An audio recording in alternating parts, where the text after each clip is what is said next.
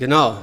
Äh, darf ich euch bitten, euch drei, ihr sitzt hier so schön, euch hier die Plätze auszusuchen, nach vorne zu kommen und die Plätze auszusuchen.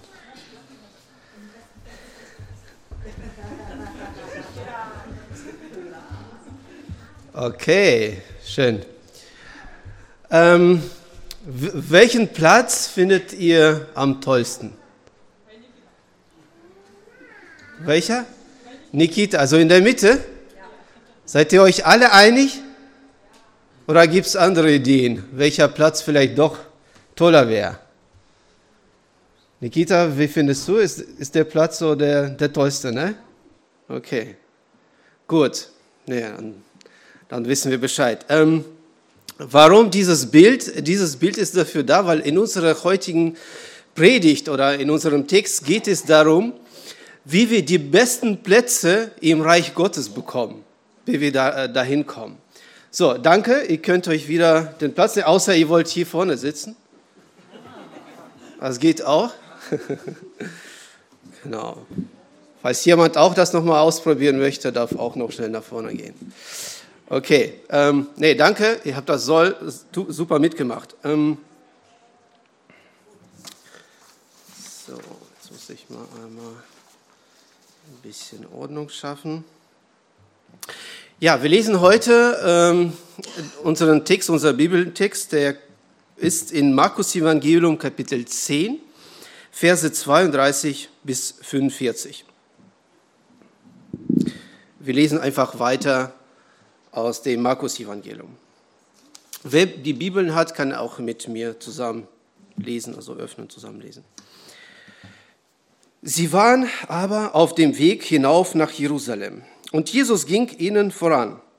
Und sie entsetzten sich, die ihm aber nachfolgten, fürchteten sich. Und er nahm abermals die Zwölf zu sich und fing an, ihnen zu sagen, was ihm widerfahren werde. Siehe, wir gehen hinauf nach Jerusalem, und der Menschensohn wird überantwortet werden den Hohepriestern und Schriftgelehrten, und sie werden ihm zum Tode verurteilen und den Heiden überantworten. Die werden verspotten und anspeien und geißeln und töten und nach drei Tagen wird er auferstehen. Da gingen zu ihm Jakobus, Johannes, die Söhne des Zebedäus, und sprachen, Meister, wir wollen, dass du für uns tust, was, äh, um was wir dich bitten werden. Er sprach zu ihnen, was wollt ihr, dass ich für euch tue? Sie sprachen zu ihm, gib uns, dass wir sitzen, einer zu deiner Rechten, einer zu deiner Linken in deiner Herrlichkeit. Jesus aber sprach zu ihnen, ihr wisst nicht, was er bietet. Könnt ihr den Kelch trinken, den ich trinke, oder euch taufen lassen mit der Taufe, mit der ich getauft werde? Sie sprachen zu ihm, ja, das können wir. Jesus aber sprach zu ihnen, ihr werdet zwar den Kelch trinken, den ich trinke, und getauft werden mit der Taufe, mit der ich getauft werde zu sitzen aber zu meiner Rechten oder zu meiner Linken, das steht mir nicht zu, euch zu geben, sondern das wird denen zuteil, für die es bestimmt ist. Und als das die zehn hörten, wurden sie unwillig über Jakobus und Johannes. Da rief Jesus sie zu sich und sprach zu ihnen, ihr wisst, dass, ihr wisst, die als Herrscher gelten, halten ihre Völker nieder und ihre Mächtigen tun ihnen Gewalt an. Aber so ist es nicht unter, ist unter euch nicht, sondern wer groß sein will unter euch, der soll eure Diener sein. Und wer unter euch der Erste sein will, der soll aller Knecht sein. Denn auch der Menschensohn ist nicht gekommen, dass er sich dienen lasse, sondern dass er diene und sein Leben gebe als Losegeld für viele. Das längere Text. Ähm, am Anfang geht es darum, dass Jesus Richtung Jerusalem marschiert, geht vorne und die Leute, die, die ihn beobachten, die verstehen das nicht so ganz, warum er das tut. Warum? Weil Jerusalem ist die Endstation, das wissen wir, das ist die Endstation für sein Wirken. Und Jesus hatte nicht nur Freunde in Jerusalem, er hatte auch Feinde. Und das war die religiöse Elite, die mit seiner Lehre nicht einverstanden war. Jesus war ein Anstoß. Jesus war ein Problem, was man aus dem Wege schaffen musste. Und das war, Jesus wusste das sowieso, aber das war auch für die, die um ihn herum waren, kein Geheimnis. Dass das nicht ungefährlich nach Jerusalem zu gehen. Und somit lesen wir hier, dass manche, also die das beobachtet haben, die das so verstanden haben, die entsetzten sich, denn menschlich war das unverständlich, warum er das tut. Weil normaler Mensch geht einer Gefahr aus und geht nicht einfach auf die Gefahr hin. Und die mit ihm waren, also seine Jünger und seine Gefolgten, die fürchteten sich, weil die wussten, ja, wir gehen damit. Uns betrifft es ja auch. Aber interessantes Detail hier ist, ähm, Jesus geht voran. Keiner treibt ihn an, keiner läuft hinter ihm her mit dem Stock und äh, prügelt ihn dahin, sondern geht, Jesus geht voran. Er weiß auch, was ihn da erwartet. Wieso? Weil Jesus hat eine Mission, Jesus hat einen Plan. Und der Plan ist, für die Sünden der Menschen zu sterben und äh, die Menschen mit dem Vater zu versöhnen. Der hat einen Plan. Und ähm, wenn wir diesen Jesus mit den Herrschern dieser Welt vergleichen, die Herrscher dieser Welt, die haben auch Pläne und Ziele, nur die sind oft eigennützig. Wir sehen heute, es werden Kriege geführt, weil irgendein Herrscher ein bestimmtes Ziel hat. Und wenn die Herrscher dieser Welt die Kriege führen, wen schicken die dahin? Schicken die Herrscher dieser Welt für ihre eigennützige Ziele ihre Kinder dahin und in den Tod? Oder gehen die vielleicht selber in den Krieg und in den Tod? Für das große Ziel, was sie verfolgen. Nein, sie schicken ihre Untertanen. Leute, die man einfach in den Tod schicken kann. Jesus geht selber voran in den Tod für sein Volk. Er schickt nicht die Seinen, sondern er geht selber voran für die Seinen, für das Volk. Nicht, weil es ihm Spaß macht, nicht, weil er seine egoistischen Ziele verfolgt, sondern er ist wegen den Menschen, wegen uns auf diese Erde gekommen. Und nichts hält ihn davon ab, das zu Ende zu bringen. Die Menschen fürchten sich, die Menschen verstehen das nicht, aber er weiß, warum er hier auf dieser Erde ist. Und äh, Jesus fängt an, ähm, das dritte Mal sein, sein Leiden, also das, was auf ihn wartet in Jerusalem, anzukündigen, zu erklären, was passiert denn da. Und jetzt wieder in allen, also, oder jetzt in allen Details. Davor äh, lesen wir, er sprach von seinem Leiden, von seinem Tod. Jetzt geht auch ins Detail. Er sagt, wie er leiden muss. Wie genau?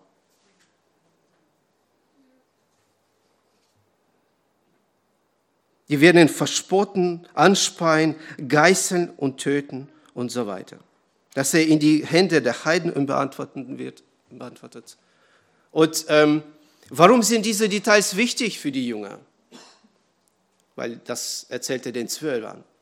Damit, wenn die nachher diese grausamen Sachen erleben, wenn die nachher in ihrer Verzweiflung das Ganze sich anschauen müssen, dass sie in ihrem Unterbewusstsein erkennen, ah, Jesus wusste, worauf er sich begibt, weil diese Details, die bestätigen sich alle. Und das ist keine, kein Zufall, kein willkürlicher Zufall, was da Jesus passiert. Das ist der Plan Gottes. Und so wie Jesus diese Schritte jetzt durchgeht, so wird er auferstehen, so wird er in seine Herrlichkeit wiederkommen. Das war erstmal die Information für die Zwölf. Was machen die Zwölf mit dieser Information? Die hören sich das an. Die denken nach. Okay, Jesus, ja, das hat er ja schon mal gesagt, Jesus wird ähm, leiden, er wird da um, also sterben müssen, dann wird er auferstehen und in seiner Herrlichkeit König sein. Mhm, interessant. Und äh, wie wir das so ungefähr verstehen, das war deren Vorstellung, das wird auch in Jerusalem passieren. Er wird am dritten Tag auferstehen, sein Reich aufrichten, die Römer vertreiben und König sein. Und da ist die interessante Frage. Wer wird denn mit ihm regieren? Wer wird links und rechts von ihm sitzen? Und die Jakobus, bei Jakobus und Johannes klingelt Jetzt ist die beste Zeit zuzugreifen. Jetzt, wann, wenn nicht jetzt? Die besten Plätze sich zu sichern. Wer waren Jakobus und Johannes? Das waren äh, zwei Brüder, ähm, die gehörten zu dem engsten Kreis von Jesus, auch ähm, ja, Donnersöhne genannt wegen ihrem Temperament. Ja. Und ähm, ja, die gehörten zu dem engsten Kreis von Jesus. Der Petrus gehörte auch noch dazu. Die waren auf dem Berg der Verklärung. Die haben Jesu Herrlichkeit gesehen, angeschaut. Und die dachten, das wäre doch, wahrscheinlich haben wir da die guten Chancen auf die besten Plätze. Ähm, interessantes Detail erfahren wir aus Matthäus Evangelium. Ähm, da, die schicken ihre Mutter vor. Die schicken ihre Mutter vor mit der Bitte. Also ich denke, also wie wir das aus dem ganzen Kontext verstehen, also natürlich ist Jakobus und Johannes sind die Hauptakteure. Das ist, es geht um deren Anliegen, aber da, da taucht nochmal die Mutter auf. Das heißt, die haben ein Bündnis sogar geschaffen und die haben Pläne geschmiedet, wenn die an das Ziel kommen, an die Ehrenplätze. Und da muss man auch verstehen, die damalige Kultur. Heute sitzen wir alle irgendwie und ähm, vorne, sonst wären die Ehrenplätze, aber die werden meistens in unserer Gesellschaft nicht immer so gut besetzt. In der damaligen Zeit waren Ehrenplätze, hatten eine sehr wichtige Rolle gespielt. Äh, letztens waren wir auf einer Hochzeit und da gab es auch Plätze und da muss man, und da, wenn man so genau beobachtet, wo wer sitzt, vorne sitzt das äh, Ehepaar, also die heiraten, so, dann meistens äh, daneben sitzen die Eltern, dann Verwandte und ich habe festgestellt, bei der letzten Hochzeit, aber wahrscheinlich bei den meisten so, irgendwo hinten sitzen die Arbeitskollegen, der Tisch mit Arbeitskollegen. Ich weiß nicht, also, ne? Sogar in unserer Gesellschaft beobachten wir das, dass man natürlich die Eltern nicht da zu der Tür setzt, ne? irgendwo hin. Und auch hier auf unserer Hochzeit können wir Ehrenplätze beobachten. Aber die haben natürlich nicht diese symbolische Bedeutung. Damals waren die Ehrenplätze tatsächlich wichtig. Und je näher ich zu dem Gastgeber, zu dem König, zu dem Gastgeber, zu dem Herr des Hauses saß, desto mehr Ehre hatte ich. Deswegen sagt Jesus, wenn du zu einer Feier kommst, nimm dir nicht sofort selber den Ehrenplatz sondern setz dich lieber auf den einen, vielleicht weniger bedeutenden. Es ist lieber, dass der Herr des Hauses die sagt, ey, was, warum sitzt du auf dem Platz? Setz dich auf den Ehrenplatz, damit es halt nicht peinlich wird. Also wir merken, diese Ehrenplätze, die hatten eine sehr große Bedeutung damals. Und äh, was hier Jakobus und Johannes machen, das ist, das ist menschlich total verständlich. Und vor allem äh, in den Kapiteln davor lesen wir die Frage, wer ist der Größte bei den Zwölf? Die war immer präsent. Die streiteten sich eine Zeit, eine kurze Zeit davor, wer ist von denen der Größte? Jesus kriegt das mit, greift das Thema auf und sagt, wenn von euch der Größte sein will, soll der Diener aller sein. Das heißt, das Thema, wer, wer der Größte, wer hat den besten Ansehen, das ist immer präsent, das ist auch bei uns Menschen.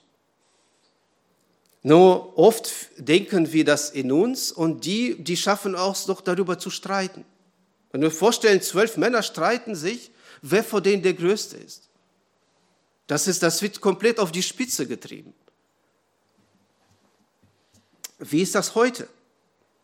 Das ist doch auch der, eigentlich der Antrieb in der Politik, im Sport. Wer ist der Beste? Wer, wer kann die beste Leistung bringen? Ähm, Deutschland sucht den Superstar. Wer ist der Superstar? Wer ist der beste Fußballer des Jahres? Wer ist der beliebteste Politiker? Nur ich frage mich nur, diese Woche ist der eine beliebteste, morgen ist der andere. Wie, wie, wie kommt's? Dass die Liebe so schnell vergeht? Ähm, wie ist das bei den Christen? Kann das bei den Christen passieren oder sind wir in so einer Wolke auf Wolke 7 und wir sind da komplett davon weg, von diesen Fragen, von diesen Kämpfen?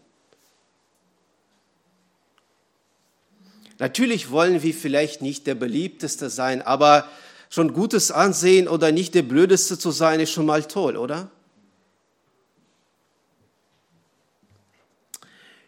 Jesus hört sich das Ganze an. Ich meine, das ist ja auch so interessant, wie die so ankommen. Wir möchten dich darum bitten, dass du uns das gibst, warum wir dich bitten. Und äh, ja, Jesus sagt, einer von der Linken, einer von der Rechten deiner Herrlichkeit, ihr wisst nicht, warum ihr mich bittet. Und ich denke, das war aus mehreren Gründen, die wissen nicht, warum die ihn bitten. A, die projizieren ihre menschlichen Vorstellungen, das, was sie so in der Welt sind, aus, was sie aus der Welt gesehen, auf das Reich Gottes. Und das kann nie gut gehen. Wenn wir aus der Welt, aus der verlorenen, aus der gefallenen Welt kommen, mit den Vorstellungen der gefallenen Welt und wollen auf das Reich Gottes projizieren. Und denken, wie man heute an die guten Plätze kommt. Man muss ja einfach nur schneller sein im Bus, ne? Da kommst du an einen guten Platz. Man muss vielleicht einen wegschubsen, dann kommst du an einen guten Platz. Dann musst du manchmal gute Kontakte haben, da kommst du auch manchmal oder oft in dieser Welt an einen guten Platz. Vetternwirtschaft, Schmiergeld, das sind unsere Vorstellungen, ja. Und so mit diesen Vorstellungen kommen die, wir haben super Kontakte zu Jesus, so kommen wir an die besten Plätze. So denken die. Mit diesen weltlichen, sündigen Vorstellungen. Und Jesus, ihr wisst nicht, warum äh, ihr da bietet, auch noch aus dem Grund, dass der Weg dahin, der Weg zur Herrlichkeit Jesus, geht über die Leiden, geht über den Tod. Und die wollten diesen Weg abkürzen. Indem die über die guten Kontakte, einfach, dass wir schnell sind, schneller als die anderen zehn sind. Weil die anderen zehn, die haben das Gleiche gedacht, nur die haben sich nicht getraut, das zu äußern. Nur die haben einfach, die waren nur mutig genug und haben das dann gemacht. Mutig, schlau. Ähm, genau, der Weg zu, dem, zu der Herrlichkeit Jesu geht über die Leiden und über den Tod. Und der fragt, könnt ihr den Kelch trinken, den ich trinken werde? Könnt ihr mit der Taufe getauft werden, mit der ich getauft werde? Und den Kelch trinken, das sind die Leiden Jesu. Und die Taufe, mit der getauft wird, das ist ein Tod. Und ich bin fasziniert über diese beiden und die sagen, ja natürlich, kein Problem. Die sind auch, die sind ganz schön überzeugt von sich. Und Jesus widerspricht denen nicht, weil er sagt, okay, das stimmt, das lasse ich so stehen. Den wir wissen, Jakobus, der wird ähm, der, in Apostelgeschichte 12 lesen wir, dass Jakobus einen Märtyrertod stirbt im Namen Jesu wegen seinem Glauben. Wir wissen, dass Johannes, der auch seinen Leidensweg geht und am Ende auch, ich weiß nicht, wer genau stirbt, aber letztendlich, die werden diesen Kelch, den bitteren Kelch, den Jesus trinkt, trinken. Und Jesus widerspricht denen an dieser Stelle nicht. Er lässt, er lässt das dann so stehen. Was sagt er denn jetzt äh, ihnen weiter?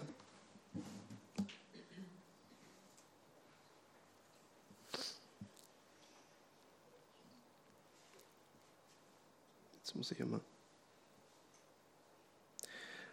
Ja, sie sprachen zu ihm, ja, das können wir. Jesus aber sprach zu ihnen, ihr werdet zwar den Kelch trinken, den ich trinke und getauft werden mit der Taufe, mit der ich getauft werde, zu sitzen aber zu meiner Rechten oder zu meiner Linken, das steht mir nicht zu, das steht mir nicht zu, euch zu geben, sondern dass wir denen zuteil, für die es bestimmt ist.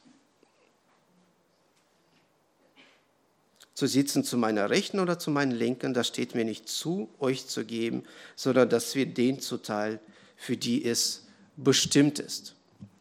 Jesus möchte sagen, die in erster Linie diese Ehrenplätze werden jetzt nicht über die guten Beziehungen verteilt, hier auf dieser Erde, so hier, du siehst gut aus, jetzt kriegst du einen Platz, sondern das wird denen gegeben, denen es zuteil wird, die auch wirklich nach Gottes Maßstäben, nicht nach den weltlichen Maßstäben, die nach den Maßstäben des Vaters das auch wirklich so für sich in dem Sinne verdient haben.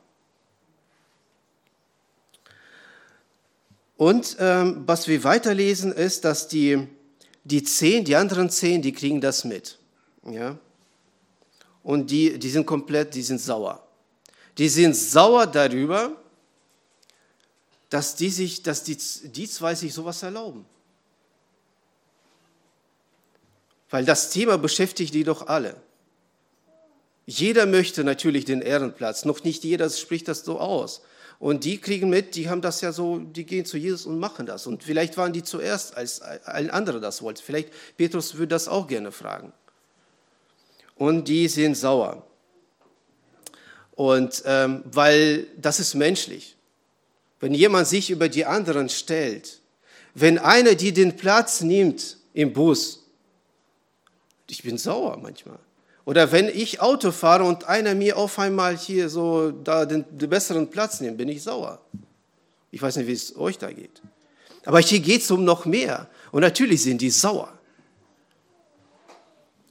Es geht um die besten, um die Ehrenplätze. Jesus nutzt diese Situation, er sieht das, er nutzt diese Situation, um denen eine Lektion zu verteilen. Und was sagt er? Oder was macht er? Da rief Jesus sie zu sich und sprach zu ihnen. Ihr wisst, die als Herrscher gelten, halten ihre Völker nieder und ihre Mächtigen tun ihnen Gewalt an. Aber so ist es unter euch nicht. Ihr wisst, die als Herrscher gelten, halten ihre Völker nieder und ihre Mächtigen tun ihnen Gewalt an.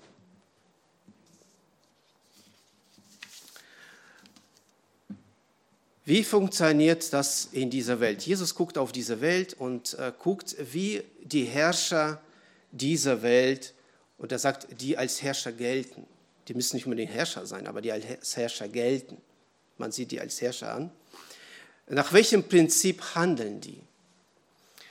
Die handeln nach dem Prinzip, ich bin der Herrscher, ich muss groß sein und du sollst klein sein die halten ihre Völker nieder. Ich möchte an meiner Macht bleiben, ich möchte als Herrscher bleiben, somit muss ich jede mögliche Konkurrenz um mich herum klein halten. Dass nicht jemand an meine Position drankommt und mit Gewalt setze ich meine egoistischen Ziele durch. Bei dem Ganzen geht es um mich um mein Ansehen. Nicht um das Volk, nicht um den da. Es geht um mich. Und ich nutze alle möglichen Mittel, um diese Ziele durchzusetzen. Aber das Prinzip ist immer gleich. Ich halte, ich, ich will groß sein und ich halte den anderen klein. Und wenn es sein soll, nehme ich noch Gewalt dazu. Das ist die Macht. Und ist die Macht an sich was Schlechtes? Die Frage an euch. Ist die Macht was Schlechtes oder Herrschaft?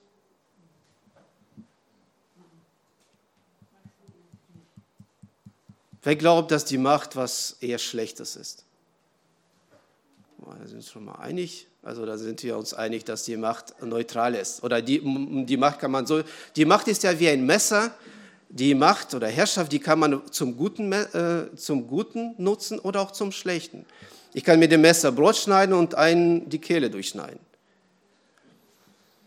Ähm, interessant ist, also hier in diesem Vers, in diesem Beispiel, wird natürlich die Herrschaft und die Macht negativ besetzt. Warum? Weil die Ziele, weil die Macht hier an dieser Stelle missbraucht wird für, den, für die eigennützige Ziele, für mich. Ähm, wenn wir, und das ist wirklich sehr interessant, wenn wir einmal im Mose 1 lesen, wofür überhaupt der Mensch gemacht ist. Was Menschenbestimmung, was Bestimmung eines Menschen ist. Und ähm, das, wird, das ist echt sehr interessant und spannend auch in diesem Kontext. Also im 1. Mose Kapitel 1, Verse 27 bis 28 lesen wir. Und Gott schuf den Menschen zu, zu seinem Bilde, zum Bilde Gottes schuf er ihn und schuf sie als Mann und Weib. Und Gott segnete sie und sprach zu ihnen, seid fruchtbar und mehret euch und füllet die Erde und macht, machet sie euch untertan und herrscht über die Fische im Meer und über die Vögel unter dem Himmel und über das Vieh und über, über alles Getier, das auf Erden kriegt.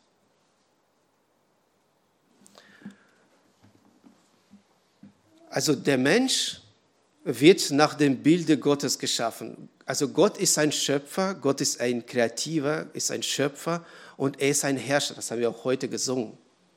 Du bist Herrscher.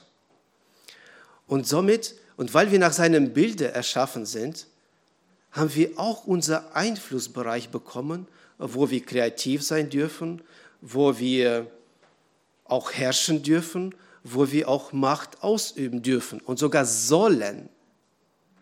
Wir fallen in zwei Extreme nach dem Sündenfall. Entweder gehen wir unseren Verpflichtungen, unseren Aufgaben, unseren Einflussbereichen, wo wir eigentlich wirken sollen, äh, wir, gehen, wir gehen dem nicht nach, weil wir uns zurückziehen aus den Aufgaben, die wir erledigen müssen. Wir ziehen uns daraus zurück und sagen, ich bin ja klein, ich kann ja nichts. Nein, Gott gibt uns Einflussbereiche und Macht, bestimmte Dinge zum Positiven zu ändern. Und wenn wir das nicht tun, ziehen wir uns einfach aus unserer Verantwortung zurück. Das andere Extrem, wir nutzen die Macht, um den anderen klein zu halten. Und das ist das, was hier zum Beispiel im negativen Sinne auch von den Herrschern dieser Welt äh, Jesus sagt, so soll es bei euch aber nicht sein, dass sie diese Macht negativen Sinne missbraucht, dass sich euch über andere stellt und einfach euch größer fühlt und den anderen klein ist. Aber dafür ihr seid groß. Sagt, wie soll es denn bei euch sein? Und das finde ich so faszinierend. Jesus ist einfach die Weisheit in Person wer diesen sensiblen Bereich, das ist wirklich, da, da ist, da ist ein, ein, da streiten sich zwölf Männer über ein sehr sensibles Thema, Macht. Was wir, was wir schon alles in der Geschichte und sonst was erlebt haben, wenn zwölf Männer sich wegen der Macht streiten. Guckt euch die Welt an, wenn Männer sich wegen der Macht streiten. Und Jesus in seiner Weisheit holt die alle zusammen. Was sagt er?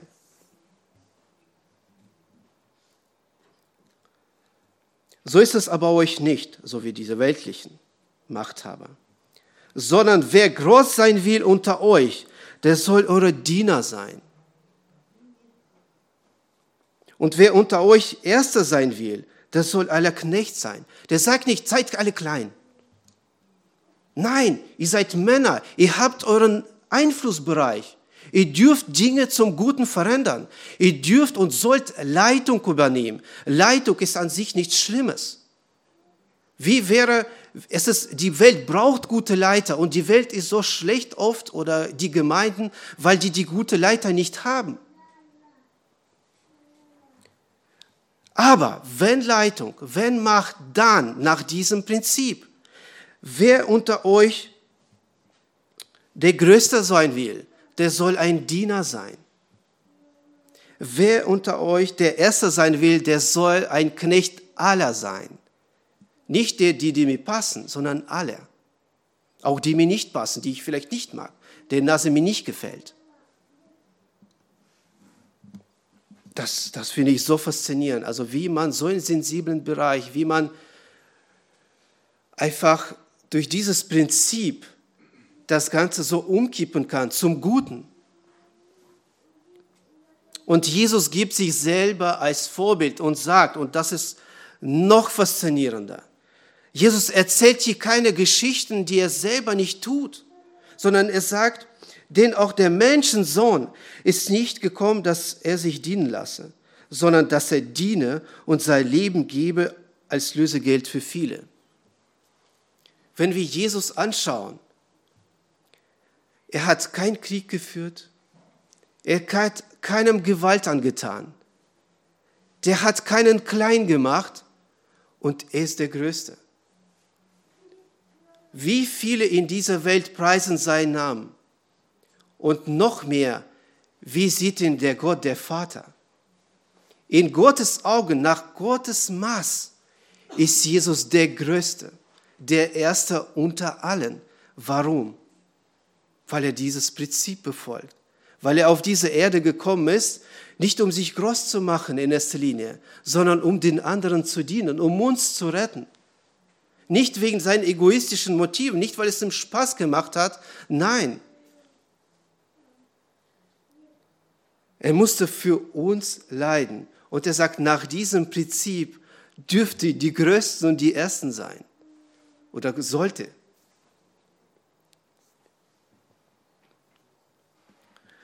Und es ist natürlich die Gefahr, dass du sagst, aber ich will ja nicht der Größte sein. Ich bin doch so ein einfacher, ich weiß nicht, Sergei, Waldemar. Ich kann ja nichts. Wir haben Jonas, der ist ja schon der Pastor, der ist der Erste, so, ne? Aber ich bin doch, ich kann doch nichts. Und das ist auch Sünde, wenn wir uns klein machen. Weil jeden von uns hat Gott Macht gegeben. Und Macht, da, wir, da wundern wir uns, wie viel Macht wir tatsächlich haben ohne dass wir es manchmal merken, unbewusst. Äh, wenn du ein Elternteil bist, dann hast du viel Macht über deine Kinder. Und sogar deine Kinder haben Macht über dich. Es ist echt faszinierend, wie viel Macht die Kinder auch haben. Stellt euch sein Bild, das ist vielleicht euch bekannt. Äh, es reicht schon, ein Kind kommt zur Schule und hat einfach coole Bonbons mit. So eine Packung Bonbons wie viel Macht das ist. Er kann Bonbon dem geben, dem aber nicht. Das ist Machtausübung. Das ist Manipulation. Und das, dem begegnen wir jeden Tag. Und das ist, durch den, das ist in der gefallenen Welt ist das so. Und was, was tut das Kind damit? Was ist sein Ziel? Er will sich größer machen als die anderen. Auf einen Kopf ist man auf einmal größer, weil ich habe die coole Jungs, Mädels um mich herum. Das sind meine Freunde jetzt, während ich meine Bonbons habe. Den kann ich ausschließen. Seine Nase passt mir nicht. Es ist faszinierend, wie viel Macht wir im Alltag haben. Wenn ich die Kinderstunden leite, habe ich Macht. Wenn ich hier vorne singe, habe ich eine gewisse Macht. Wenn ich den Gottesdienst leite, wenn ich jetzt euch was erzähle, habe ich Macht. Ich sitze und hört mir zu. Ich kann euch alles Mögliche erzählen. Ich kann euch manipulieren. Ich kann sonst was machen. Aber ich kann das zum Guten nutzen, mit guten Motiven, möglichst mich prüfen, meine Motive, oder mit falschen Motiven machen. Und darum geht's. Will ich euch dienen oder will ich mir dienen? Und hier ein toller Hengst sein. Und die Frage müssen wir uns immer wieder stellen.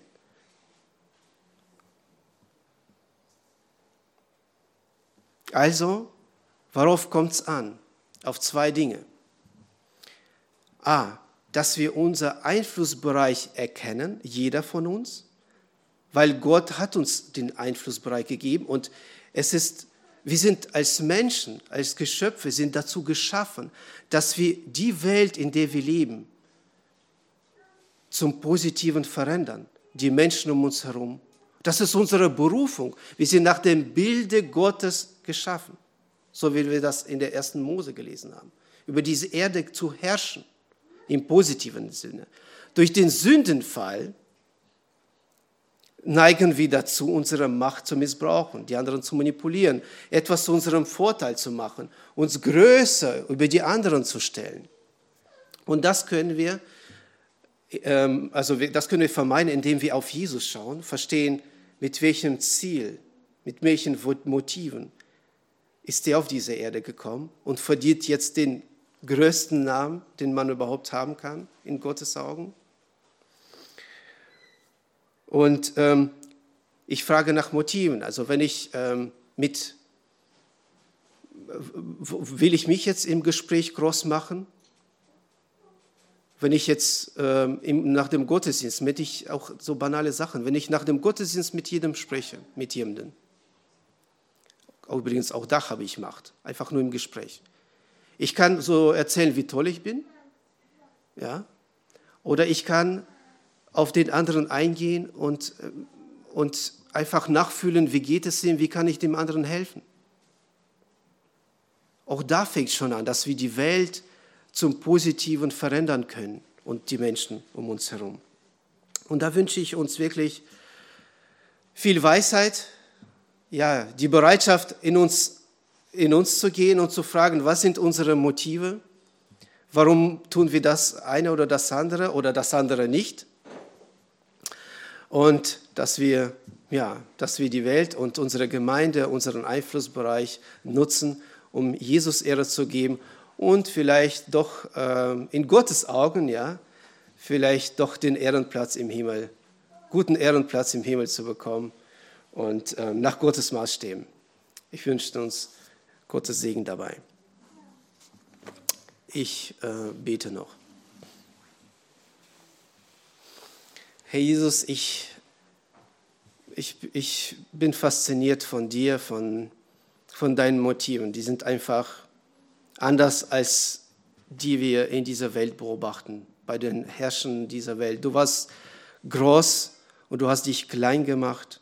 Du wurdest Diener, du, du bist als Diener in diese Welt gekommen, um uns zu dienen, um uns, uns dein Leben für uns hinzugeben.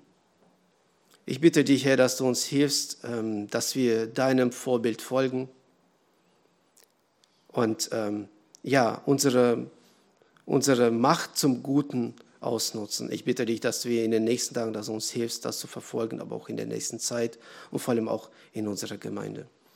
Amen.